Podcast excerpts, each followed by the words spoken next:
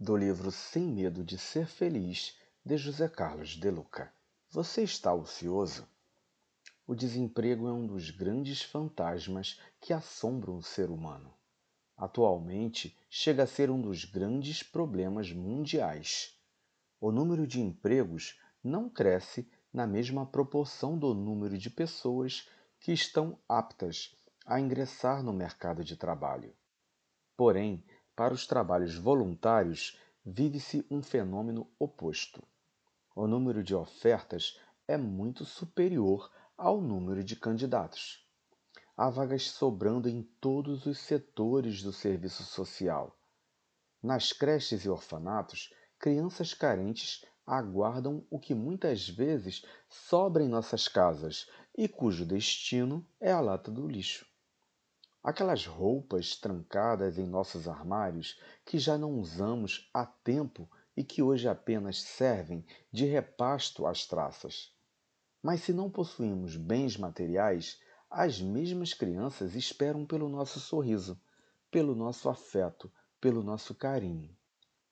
Nos hospitais, inúmeros doentes anseiam por uma visita, ainda que de alguém desconhecido esperam por uma palavra amiga, por alguém que possa amenizar suas dores.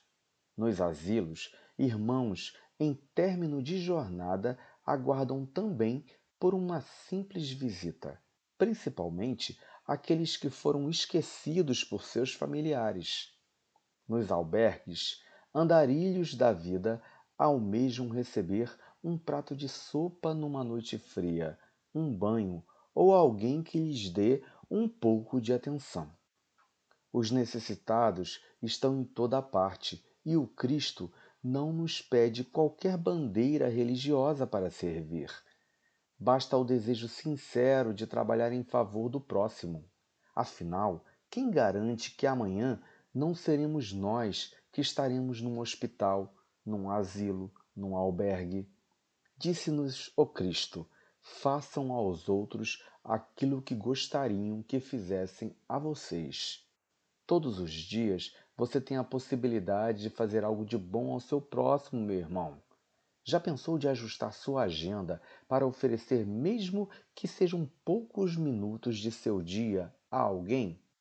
Sempre há algo a fazer.